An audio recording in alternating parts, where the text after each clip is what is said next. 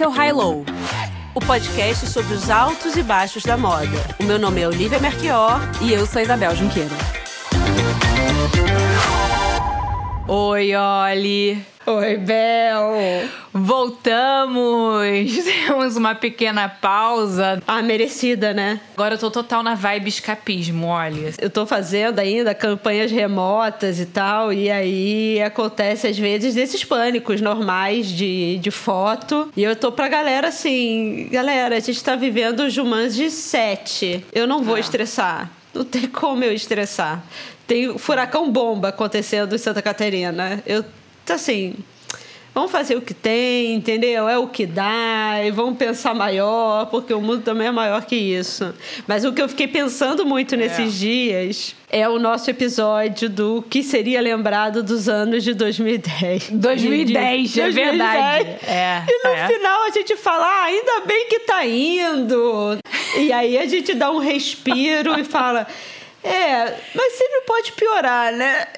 Caramba, meu Exatamente. demais. É, é, é. E eu lembro que a gente se perguntava assim no final do episódio, mas o que que o que, que vai marcar o fim, né? Não é porque assim a década começa é, em 2010 e acaba em 2020, né? Então, na verdade, a gente ainda tá na década de 2010. É, então não acabou, né? Né, nem acabou, mas assim, os anos 2010 acabaram, por isso que a gente fez o episódio. É, e às vezes, simbolicamente, não acaba certinho, né? Mas eu acho que agora foi, foi certinho, né? Acho que a é, década de 2010 eu, eu realmente lembro... tá acabando agora. Eu lembro que você me perguntou naquele episódio o que, que você acha que marcou o final dessa década. E aí falar, ah, não sei, né? Acho eu, acho que, que, eu acho que eu falei o Karl Lagerfeld, não foi? É, é não, é. essa pandemia, assim... Agora tá assim, lacrou. É pra é. fechar apocalipticamente. Mas teve coisa boa também que eu acho que, que tem acontecido. E uma delas é o seu lado ilustradora. Ai, obrigada. Gente, pode, vocês podem seguir, me, me seguir o meu lado ilustradora no meu Instagram.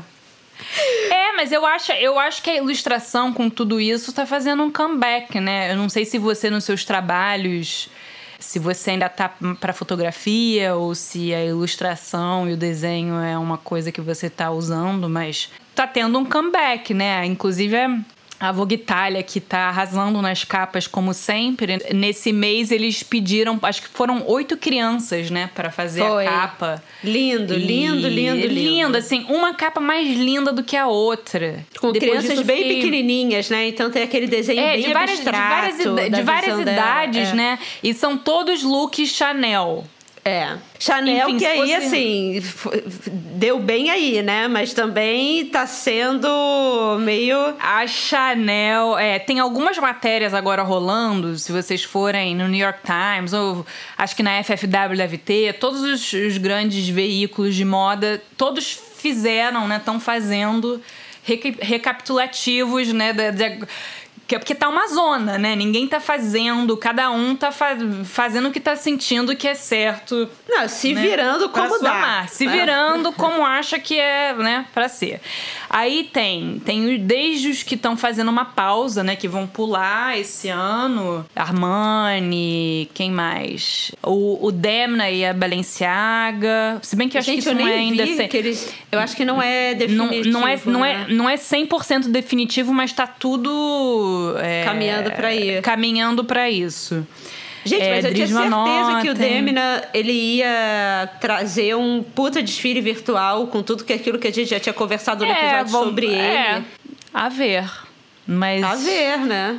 Se ainda não falou nada, não sei. Tem os que vão fazer desfile, mas sem audiência. Tipo, a Chanel fez um cruise, né? Fez um vídeo que é basicamente. É, basicamente é um fashion film faz, né? antigo, tem, é. Um é. fashion film antigo que não tinha nada de novo, nada de. com aquele.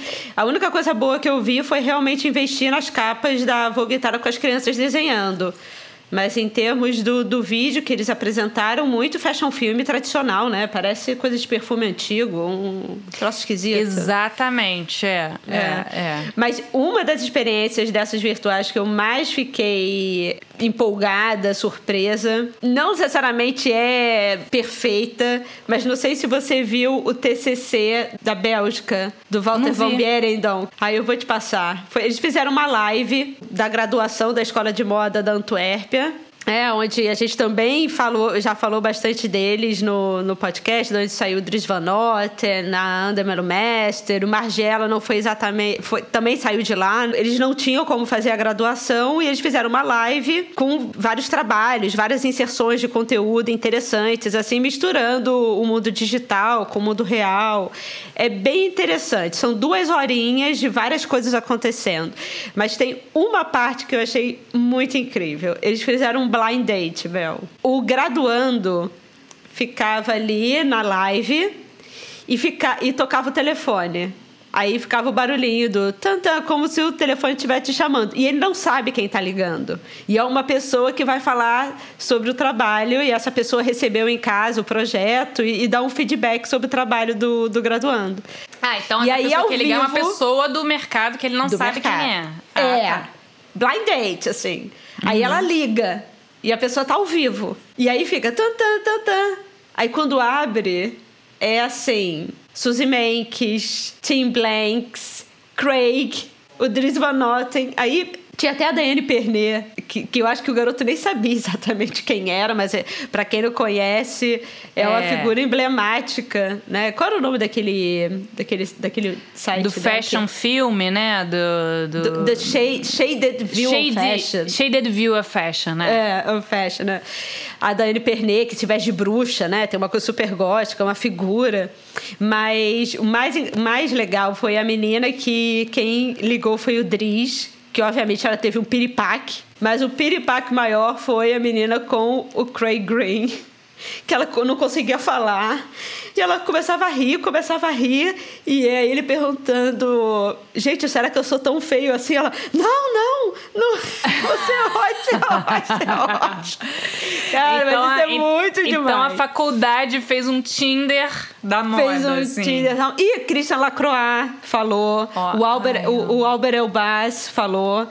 É, tudo em casa, eles falando: olha, seu projeto é incrível por causa disso, mas eu acho que você tem que olhar isso.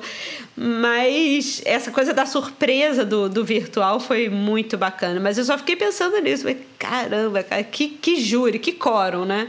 Pra te é. dar feedback. Maravilhoso. Mas depois eu, eu, eu vou botar esse link pra ver dessa live. Eu tô adorando os editoriais feitos à distância.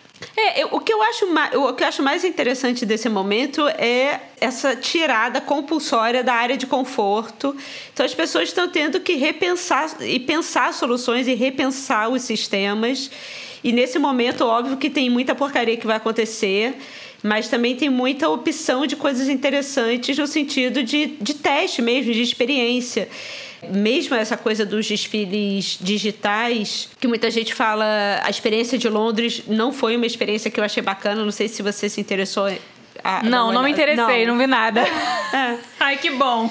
Mas eu acho ótimo, assim, porque assim, não foi tão boa, foi confusa. Obviamente, ela não vai. Não é um, uma, um substituto para a Semana de Moda Real. São duas experiências diferentes, mas pelo menos já existe uma outra maneira e uma abertura e um interesse das pessoas pensando em outras maneiras de, de falar sobre moda e que certamente vão gerar melhores condições em termos de sustentabilidade, de exploração do, do ambiente, de viagem, né? de, de carbono sendo colocado aí, 500 mil viagens de avião que ah, os jornalistas, principalmente influenciadores de moda, têm que, têm que enfrentar para atender todos os desfiles e toda essa coisa do calendário, né? Todo mundo pensando sobre os calendários de oito coleções ao ano, né, que se torna praticamente impossível. O Alessandro é, Michele da Gucci.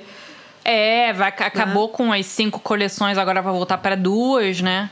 E, e, o desfile dele é um que eu tô, assim, curiosa para ver. Vai acontecer dia 17 de julho. Ia ser dia 17 de maio em São Francisco. Né, ia ser um desses mega desfiles com super produção, celebridades. Mas agora vai ser um desfile chamado Epilogue, Epílogo, né? Vai ser feminino, masculino, né? Como ele, ele já vem fazendo isso já há um tempo, mas para marcar acho que o fim, né, dessa era de um milhão de desfiles e, e de É, tem- coleções e Eu acho que tive uma matéria no BOF quando ele anunciou isso, que era assim, é, mais ou menos, né? Não sei se vai uma, uma casa desse tamanho que tem que produzir a quantidade de incentivos consumíveis é, vai conseguir ficar em duas, duas coleções. Talvez são duas coleções mas de como repente- evento.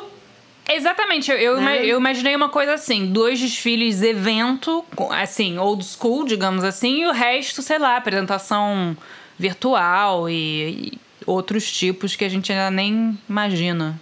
É, o que eu fico pensando, assim, eu não sei o que você acha, mas são eventos muito caros, né? E que precisam de uma antecedência para eles serem organizados muito grande em termos de parcerias, convites, quem vai, não vai, até o pensamento mesmo de como estruturar a coisa. E essa antecedência É, inclu- já abriu, já tá inclu- certo, assim, ó, já está tudo bem, não tem segunda onda, estamos livres. Porque não Inclu- saiu vacina. Inclusive, inclusive, o que é muito louco é que você tá falando do evento, eu acho que às vezes o evento é muito mais planejado do que a coleção em si. Ah, sim. É, mas tem uma coisa de diretor criativo que tem que pensar em tanta coisa e tem que estar à frente de, de, né, de tantas reuniões que é isso. Mas eu acho que o que você também me enviou do J.W. Anderson hoje, Ah, eu adorei. eu adorei. Achei a sua cara, Adorei. inclusive. É, Mas, assim, eu achei amei. delicado, achei chique. É. Achei que é, é poético, fala sobre a coisa da criação, da materialidade, e ao mesmo tempo é, é um, vai sendo remoto, né? Pra quem não viu, né, o J.W. Anderson, isso pra marca dele, tá? Não é pra. É porque ele também é diretor Low, criativo é. da Loewe. E ele enviou, eu acho que era só pra imprensa isso, né? Pra divulgar a coleção, né? Imagino que seja só pra imprensa. É, eu não ent- é, talvez para a imprensa e obviamente para os compradores principais, né? É, os para os clientes compradores principais. principais. exatamente. E era um pacote, assim, é bonito, mas sem grandes firulas também. E aí, e, e, na verdade, o, o- era um tecido, né? Um tecido de resto da, de coleção. E aí ia mostrando tudo que influenciou.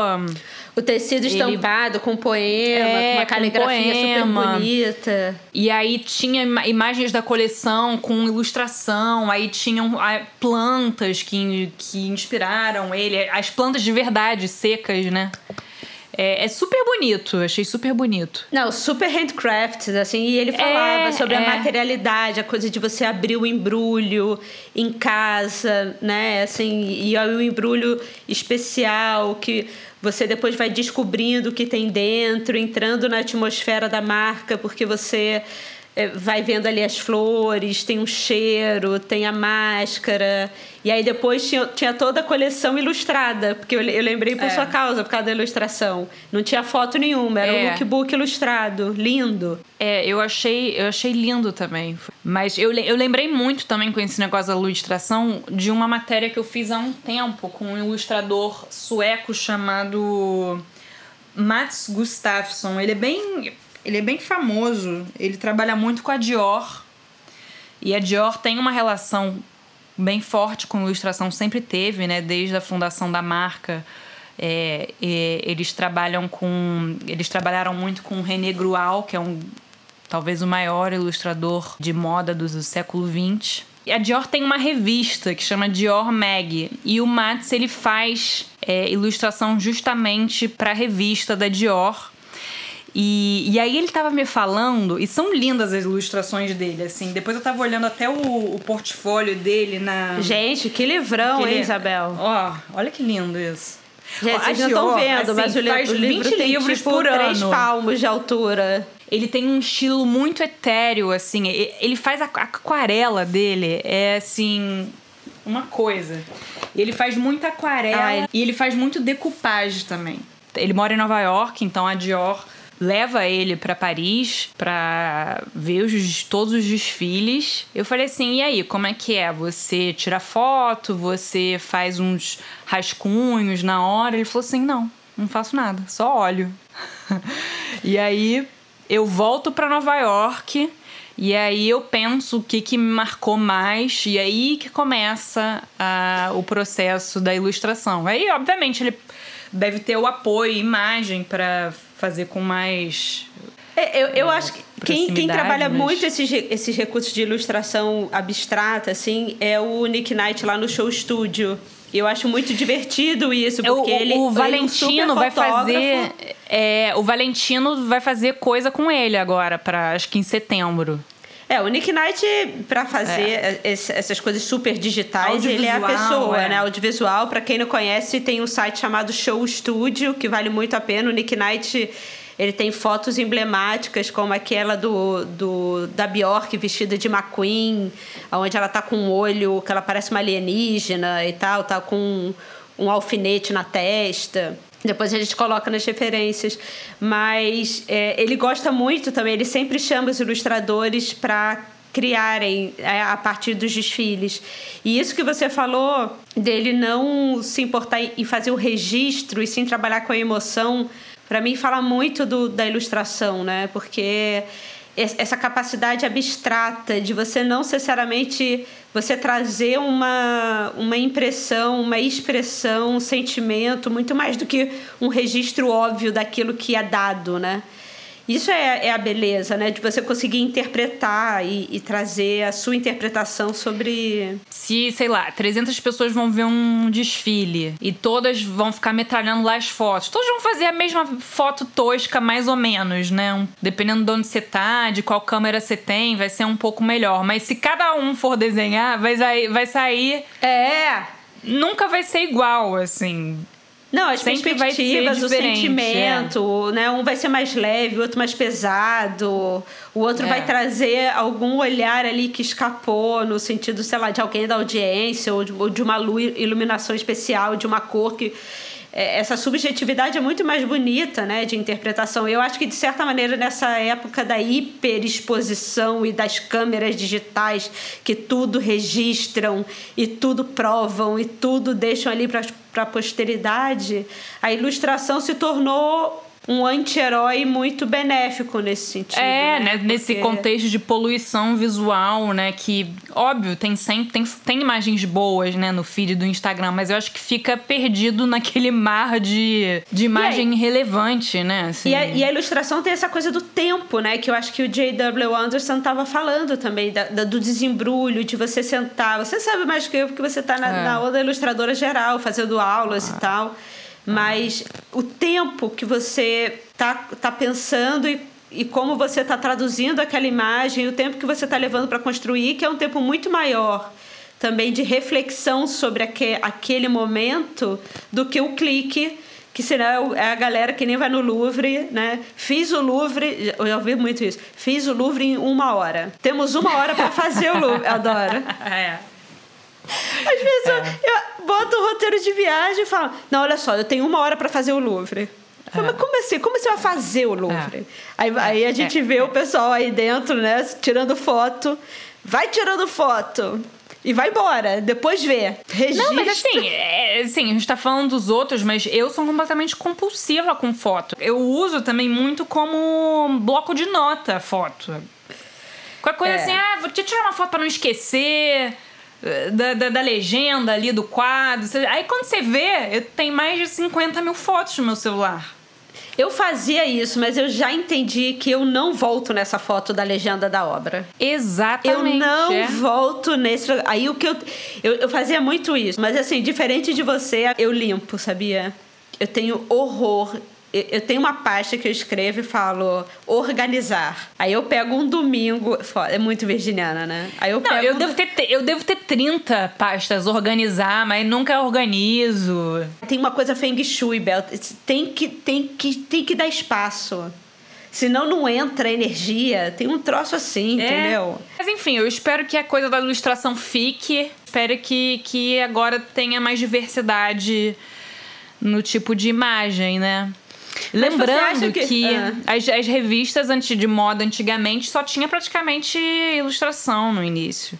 É, você no, acha que a... no final da década de 20, 30, que aí as técnicas de impressão para fotografia vão vão evoluindo, que aí, aí tem o boom, né, das revistas ilustradas, aí as revistas de moda começam a incorporar fotografia também, e aí a ilustração vai aos poucos inclusive, é, eu lembro que alguém tava perguntando, fazendo uma pesquisa no Instagram, ah, você fez compras durante a confinamento e tal. Aí eu falei assim, não. Aí depois eu falei, lembrei e falei assim, sim. Mas tudo que eu fiz de compra foi para minha casa. Não comprei nenhuma roupa, não compra milênios, mas para casa sim. É, imagina. tipo, é. É, porque assim, tô achando que eu vou ficar na minha casa forever agora, sei lá quando, só quando essa vacina aparecer, entendeu? Cara, mas então... isso que eu acho doido, Isabel. O fato é, se não existe vacina ainda, por mais que esteja desenvolvendo, como que esses desfiles podem estar sendo programados? Não, é uma loucura. Porque agora a semana de alta costura é virtual, mas a de setembro, né? O preta porter de setembro, setembro, outubro, a italiana tá confirmada presencial e a francesa também. Como? Tipo, tipo eles estão contando que vai ser. É, eu tava lendo uma matéria, o, o, cara da Federação de Alta Costura e de Moda falando que, assim, a maioria das marcas querem, assim. Acho que só se tiver uma segunda onda muito forte. Mas é, eu falei assim, gente, eu, tô, eu não estou nessa. Não estamos na mesma. É, no mesmo mundo até, né? No, no assim. mesmo mundo, é, eu não sei. Porque eu acho que, assim, a quantidade, o volume de dinheiro, todas as parcerias envolvidas para montar esses eventos, a antecipação é tipo eles vão começar mês, mês que vem, pelo menos certamente, a partir do. Ou já começaram, toda a parte do projeto, de saber né, aonde vai fazer, tem que alugar, pensar se vai ter show, não vai ter show, cenário, montagem e tal. Então, desde as das ideias iniciais até a execução, é, pessoas começam a ser pagas. Aí tem uma segunda onda. Eu estaria nessa onda de, desses que é, o São Laurent né, falou assim: não sabemos, nem temos previsão, não sabemos como vai ser. É, aqui no Brasil é, como é que tá? também muito sem saber se vai acontecer ou não, assim, acredita-se que vai acontecer, mas sem saber muito o formato, se vai poder ter audiência, se não vai poder ter audiência. Eu acho que a grande pergunta é você entraria numa sala com 500 pessoas? Não, nem não. precisa terminar, nem, nem não. precisa terminar, assim. Então talvez os desfiles não tenham plateia, mas mesmo um backstage é complicado, né? Você vai pensar, um backstage você tem no mínimo uma equipe de beleza, cinco pessoas. Reduz para dois. A equipe do estilista mais o estilista. Vamos botar aí pelo menos cinco botou 10 modelos que sejam, que é um número super pequeno, mais stylist, mais produtor, mais equipe lá de backstage mesmo de, de produção.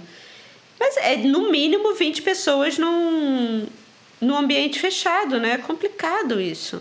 Para o evento em si, né? Porque você tem patrocinador envolvido. É um momento de, de definitivamente repensar agora até o papel da moda, né? Se vale a pena correr esse risco. É. Pra mim não vale. Mas será que o, o Kanye West lá na Gap vai fazer Ai, diferença? A gente não falou ainda disso, gente. A Gap, que tá perdendo dinheiro há muitos anos, né? Tá em decadência. Acabou de assinar o Kanye West e o seu Yeezy. Então é um contrato de 10 anos para fazer uma coleção para adulto e criança ele ganha de acordo com o que ele vende. Também não tem um negócio assim? É, que nem na Adidas eu acho que também é assim. Deve ser. Tá. A Gap, na minha época, era marcão, assim, na minha época de adolescente. Marcão! Que marcão. isso? Era super marca. Super, super marca. marca. Não tinha um brasileiro Nossa, que não ia para os Estados Unidos e voltava é, não, com uma mala eu, de Gap. Eu, eu, não, mas assim, eu tinha coisas da Gap dos anos 90 que assim, eu tenho até hoje e que a qualidade é ótima. É. Foi, claro, nos anos 2000 que a coisa, que a qualidade foi, foi perdendo, foi perdendo. E assim, parece. Tem uma aqui perto de casa, às vezes eu entro, parece é, descartável. É engraçado isso, né? Também, quando a gente pensa da qualidade das roupas, mesmo de uma Gap que era basicão, fast fashion Eu lembro muito da Hering também aqui, que eu lembro que a malha da Hering, o moletom da Hering eram até muito pensando na Gap, né, dos básicos, na roupa do dia a dia, mas tinha uma qualidade muito superior o que a gente viveu, né, Muito. hoje. É muito superior. Muito. Mas você acha, tal, talvez, eu não sei. Às vezes eu fico pensando, as, as pessoas dizem, né, que essa pandemia vai fazer com que todo mundo pense melhor nas suas práticas. É, a gente já falou sobre isso. Você não mandou a matéria no WhatsApp essa semana? É. Falando o que, que que falava mesmo a matéria? Que com Que, todos é, os o discursos de consumo- sustentabilidade, as fast fashion não deixaram de crescer virtuosamente. É, a gente já falou isso muito no episódio de sustentabilidade, né? Discurso e prática. O, o- a gente não falou, mas aí eu vou voltar um pouco pro desfile. O Kirby, né, do Pier Moss, ele vai fazer uma outra parada de desfile, que é um desfile de location mesmo. Num sei lá em que lugar em Nova York, mas as pessoas vão dirigindo. O drive- o drive-in. Drive-in, um de drive-in. drive-in. Achei legal. Achei bom também. Achei, bom. legal, porque É. aí seguro, né? E é engraçado, assim, ver essas novas perspectivas, né? De, de como você pensa vendo o carro, não tá ali, mas como você também faz todo o hype, porque parte do desfile é esse hype, né? De você ver e ser visto. Eu acho que esse é o principal desafio do digital. Porque as pessoas muitas vezes vão numa semana de moda, não por causa da coleção em si, né? A maioria das pessoas vão ali para usar a roupa especial e sair na fotografia. Numa hora que você corta isso, o que, que acontece, né? O que, que Será que acontece? eu, eu até tinha notado aqui, será que não vai ter mais primeira fila? Será Isabel. que é o fim disso? Isabel, Sei. eu recebi, tá? Porque eu me inscrevi em um monte de lugar por conta da Semana de Moda Digital, um e-mail convidando para uma festa. Essa festa tinha camarote, alguns tipos de camarote e tinha área VIP. Era uma festa pelo Zoom, com área VIP com diversos preços e camarote com diversos preços. Peraí, Aí- uma festa no Zoom com camarote. Zoom. E área VIP, tá? Mas aí, mas aí o que que tem? Eu não... Quanto custava o camarote? 2.300 reais. Tá? Tá boa. Aquilo que a gente fala, gente, a área VIP, não, ela não vai acabar. O camarote é a base da nossa sociedade, estratificada, hierarquizada. Se não tiver. O problema não é terminar com a área VIP, é entrar na área VIP, né? Que a gente sempre fala. Então, essa coisa de. Mas aí dizia o que, que tinha no camarote? Dizia, dizia. Eu, eu vou te mandar. Mas era, os preços variavam mais ou menos de 500 reais a 2.300 reais, sendo da área VIP até o, a área de camarote. E no, no exemplo mais caro, você comprava o camarote, era um camarote para quatro pessoas. Eles mandavam bebida para sua casa, segundo eles, regado. Eles montavam um sistema de iluminação na sua casa. Eles criavam um link dedicado para sua internet ter a melhor cobertura e você, você, você aparecer melhor ali. É, é, é- é uma loucura, entendeu? Gente, assim, Eles é levam um sua deprimente, casa. mas é, é deprimente, mas é genial ao mesmo tempo, né? E tava esgotado, tá? Eu não sei se era verdade, era só um caô ali pra falar que vendi, mas tava dizendo que Olha. tava, tinham vários slots de vários tipos de camarote esgotados. E aí eles falavam: Isso não é uma festa virtual, é uma festa na sua casa. Mas era Ai, isso, é, o camarote era VIP, bombando. E é, e é impressionante, né? Mesmo quando a gente pensa, ah, não, o mundo digital é mais democrático, rapidinho começam a, a, a pensar em como você vai distinguir as pessoas importantes, as very important people, as pessoas muito importantes da ralé. Eu acho que a base dos eventos de moda, eu acho que tá todo mundo tentando entender o que acontece, é aí, né? Sim, óbvio, óbvio que tem, tem uma matéria do New York Times que fala sobre a materialidade também do evento, no sentido de. é, eles falando do London Fashion Week. Eles falaram: olha, não é sobre roupas, né? Porque a coisa da roupa vai para outro lugar. É, e ele falava também, tem um problema que é o hype de você se vestir, de você receber um convite, de você querer fazer parte daquele momento, daquele ambiente que muitas vezes não é sobre a coleção, mas é sobre estar ali na fila com aquelas pessoas. Ah, inclusive teve uma festa da Yves Saint Laurent para super convidados. Teve. Quando? Quando? É, é, mês passado.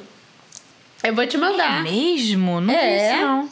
É, da Yves Saint Laurent, uma festa fechada pelo Zoom, onde você só entrava sendo convidado.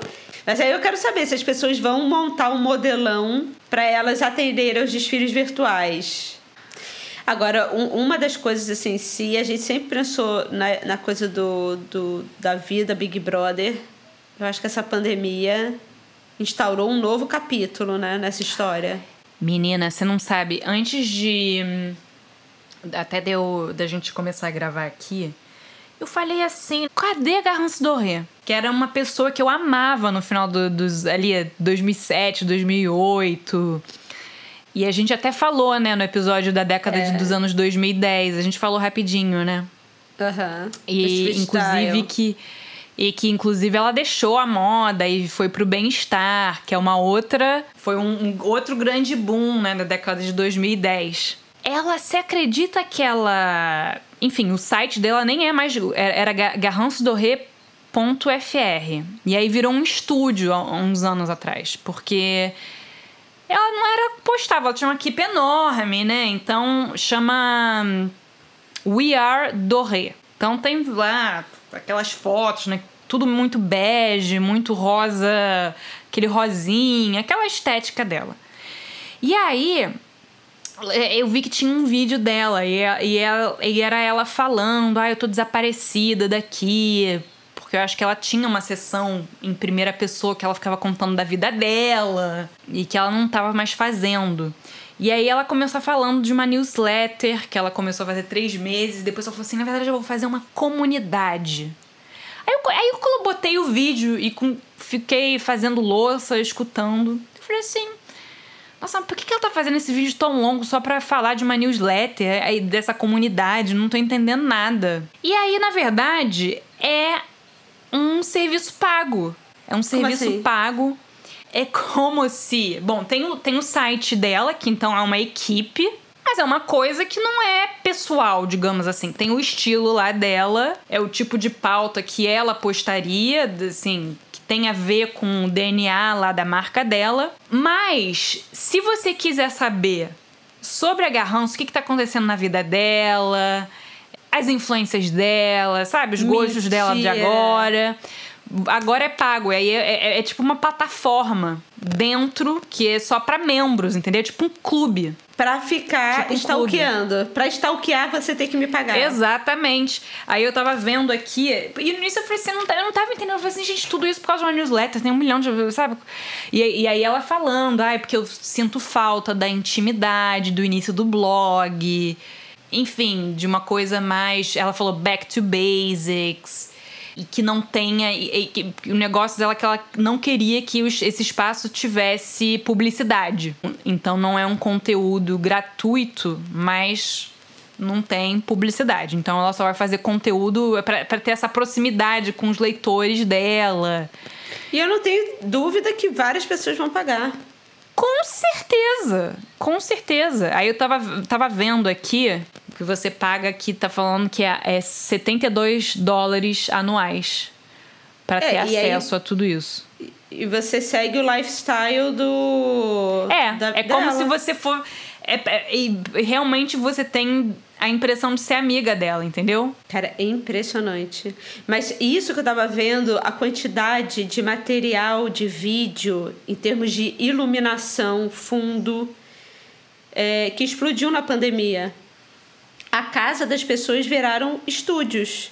Mas é. isso é muito, é muito louco, né? Porque quando a gente pensa que a era da, da hiperexposição chegou a um limite mas ao mesmo tempo é isso, também tem todo esse, esse movimento de falar que eu acho que tem muito a ver também com essas empresas com boicote do Facebook, que óbvio que elas estão boicotando por causa do discurso de ódio, mas não é só por conta disso, né?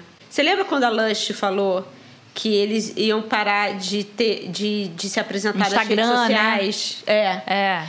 Porque é, o que eles estavam fazendo era ficar gerando conteúdo de graça para essas empresas ganharem dinheiro. E a Lush já tinha saído e já tinha começado. Assim, eu tenho, to, eu tenho total pé atrás com essas empresas quando elas falam, dão umas de boazinhas, falando, não, nós somos contra os discursos de ódio. Eu acho que não. Eu acho que eles estão falando, olha só. É, isso deve ser um motivo a mais mesmo. É.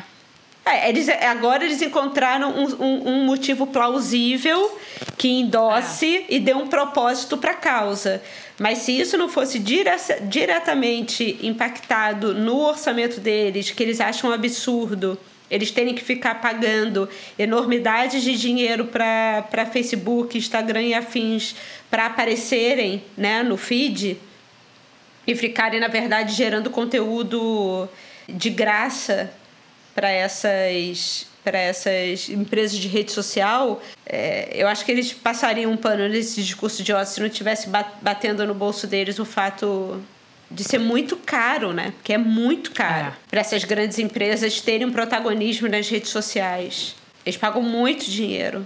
Mas no caso dessas marcas, foi Coca-Cola, né? Unilever. Unilever. Eles eles saíram só do Facebook, né? Facebook e Instagram, porque é, é, é Facebook e Instagram. Né? É, que é, que é mesmo, mesmo conglomerado, Grupo. digamos assim. É, Mark Zuckerberg. É. Na verdade, essas empresas são empresas de mídia, né? Se você for pensar. É, é. é, é óbvio, né? É social media, mas o que, que eles produzem? Eles produzem uma plataforma. Se você, se aquilo é visualização, você paga para ser visualizado ali dentro. E eles botam os algoritmos para te xoxar ou te elevar. Ou, é, é, é. E aí o controle que eles têm dos protagonismos das narrativas e, e, de quem aparece, do produto que aparece mais, é diretamente proporcional ao volume de dinheiro. Então virou uma selva. As pessoas vão pagando mais, vão pagando mais para ela aparecer mais, para ela aparecer mais, mas chegou a um ponto que, que não tem mais limite. É. Enquanto isso, o Mark Zuckerberg enchendo o rabo de dinheiro. Um modus operandi que você tem que ficar produzindo, produzindo, produzindo. Isso que para você aparecer organicamente, ter mais destaque, você tem que ficar lá. Tipo, postando. Fazendo Não, é stories, fazendo. Tanto que, assim, influenciador que tem que ser praticamente todos os dias. Todos você os não dias. Pode, você não pode ser uma coisa que você aparece assim de. Não, tem que ser todos os dias. Todos os dias. É uma loucura, vendo... né? Parece, não, parece um ratinho naquela rodinha. É, e, e produzindo conteúdo de graça. Então é como se você tivesse um canal de televisão onde você não paga os artistas. Quem paga os artistas é o anunciante. Mas a novela você não paga. Você só paga o comercial. É ou não é? É. Não, e eu acho isso muito louco também. Eu acho que esse movimento que a Garrance está fazendo é assim: vem cá, parei de fazer conteúdo de graça. É, é ela foi muito esperta. Né? Então, essa é. coisa de, de, todo mundo vender essas aulas remotas como elas fossem a solução de um problema perde tanto, né? Eu fico. E a Suzy Mendes, você acha que vai para onde? Ai, eu desejo para ela que ela dê aula de história da moda. Você gosta Sei dela? lá, uma coisa assim. Ai, eu gosto, mas essa ida dela pra Vogue essa coluna dela, achei uma besteira, assim. Eu nunca li era... mais depois que ela foi.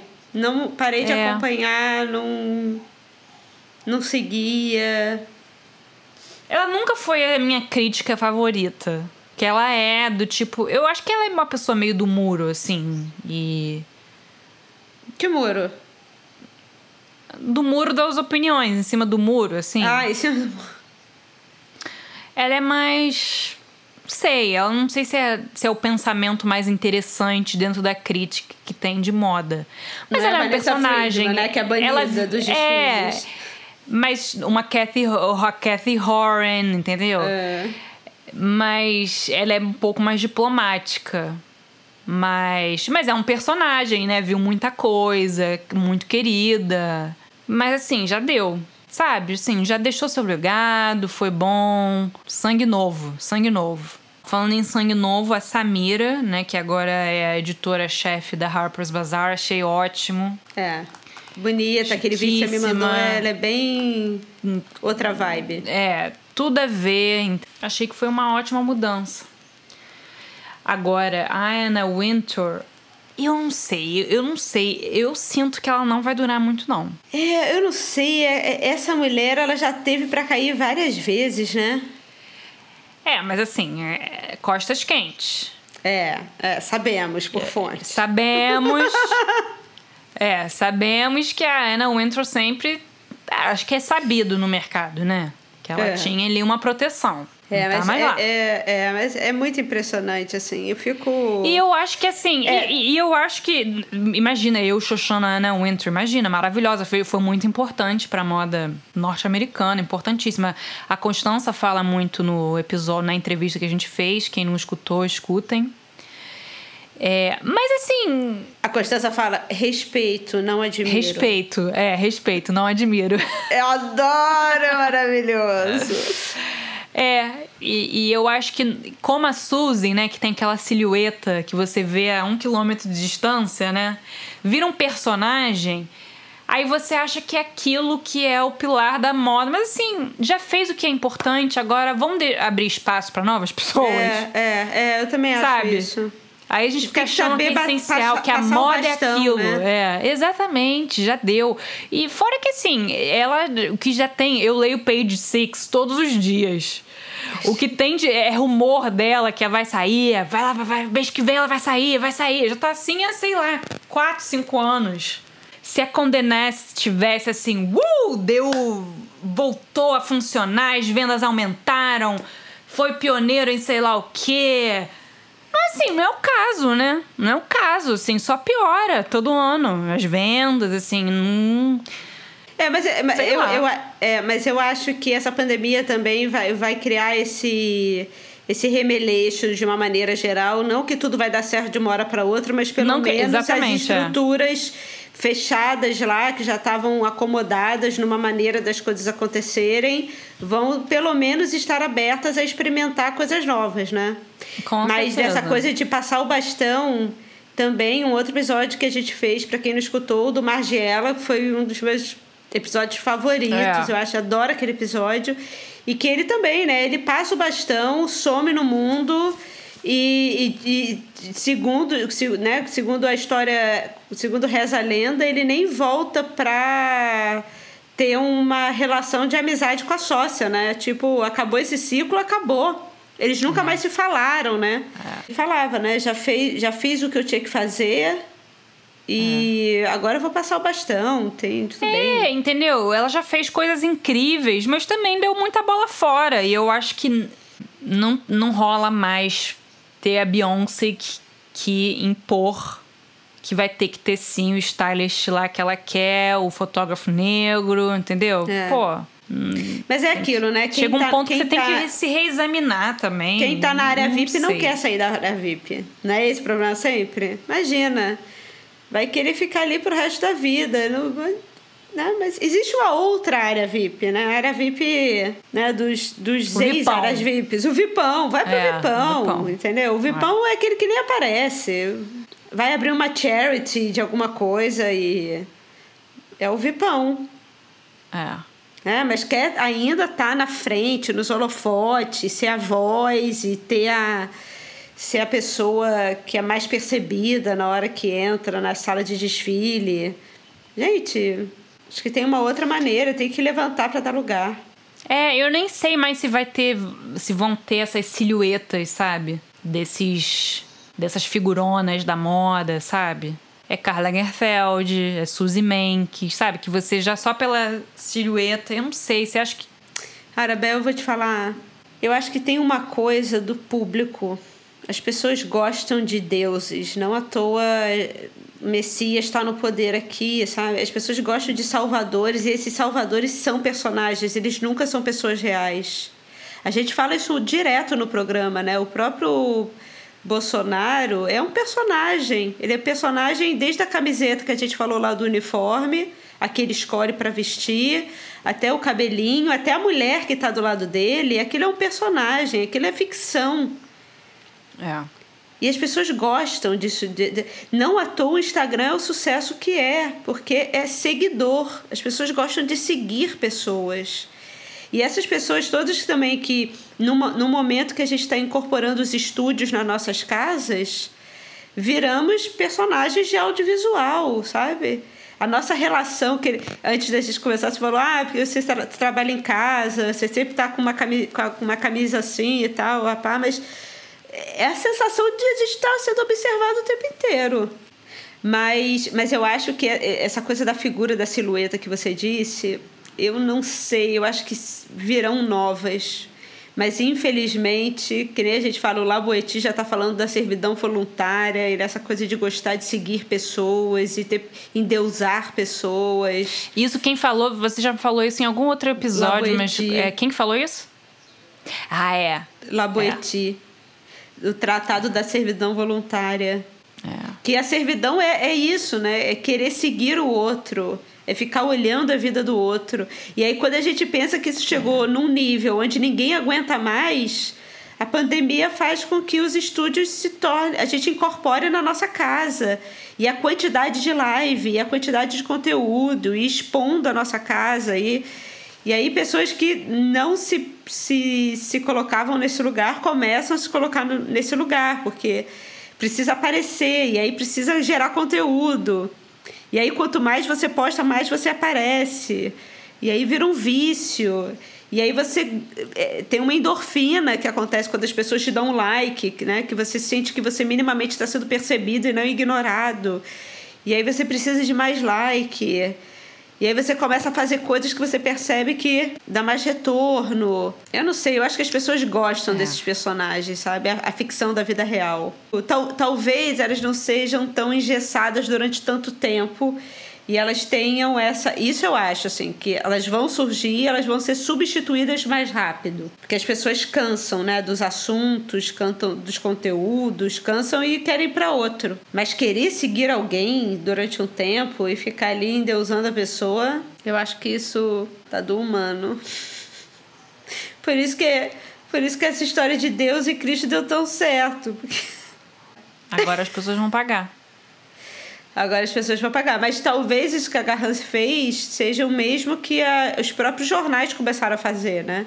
É. Quando. É, que eles começaram a fechar, ó, você quer conteúdo de qualidade, você vai ter que pagar e, aqui. E, e uma outra coisa que ela falou foi em relação que. Uma coisa que incomodava com ela, com tudo de bom que vem com a internet, e os comentários, e falar com as leitoras e tal, proximidade, são os haters.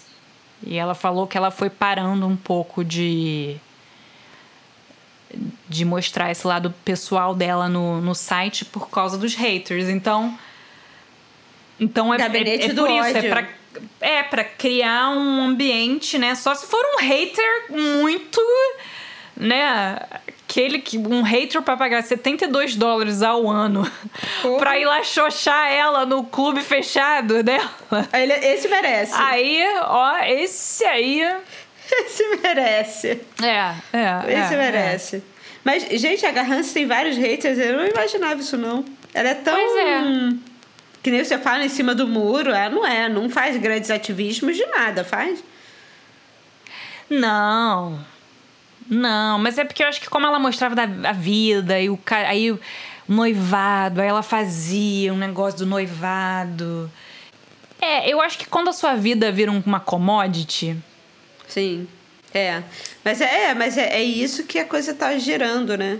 Não, e, hum. e, é isso, né? Você está trabalhando para uma televisão como um, um, personagem ali, um ator, só que você tá tendo que fazer tudo. Você faz a produção, você faz o roteiro, você faz. Você pensa tudo sozinha, você atua, você não sei o quê. Óbvio que tem pessoas que ajudam também, mas não é uma equipe de uma produção de conteúdo, né? Então, isso é. também eu fico sempre pensando nisso, que por mais que tenha mais, a qualidade foi lá pro chinelo, né? Vamos fazer o clube do high-low também, galera? Ó, a partir de agora, entendeu? A Vamos gente quer, fechar. ó, 100, 100 bozos por ano, entendeu? Para vocês tiverem acesso a conteúdo exclusivíssimo, vou mostrar as gavetas do meu banheiro. vou filmar é, todos os bocejos do meu gato para vocês. É o momento da gente acordando. Exatamente, vocês vão ver o, o guarda-roupa ver- da Olivia, ela vai de- fazer desfiles pra vocês. Vão, é, vão ver todos os presentes que a Isabel recebe. exatamente, exatamente. Vão ver a gente cozinhando, o que comem, o que bebem. E não para por aí. Vão ter situações de depressão, passando mal. Né? Porque isso é bom, né? É. Porque dá o drama. É. Mas aqui, sério, vocês pagariam? Tá, tá vendendo, né? Cínica. Tá vendendo, tá se vendendo. É, é, entendi, é. entendi. Mas é isso. Bom, agora a gente se vê num live no High Low Podcast, no nosso Instagram, sobre temas aleatórios. E queremos o feedback de vocês sobre esse episódio, que é sobre tudo e sobre nada. Sobre tudo e sobre nada. Já que a gente tem tanto teminha sempre, agora a gente chutou o balde. Então é isso. Um beijo, Oli. Beijo, Bel. Até a próxima.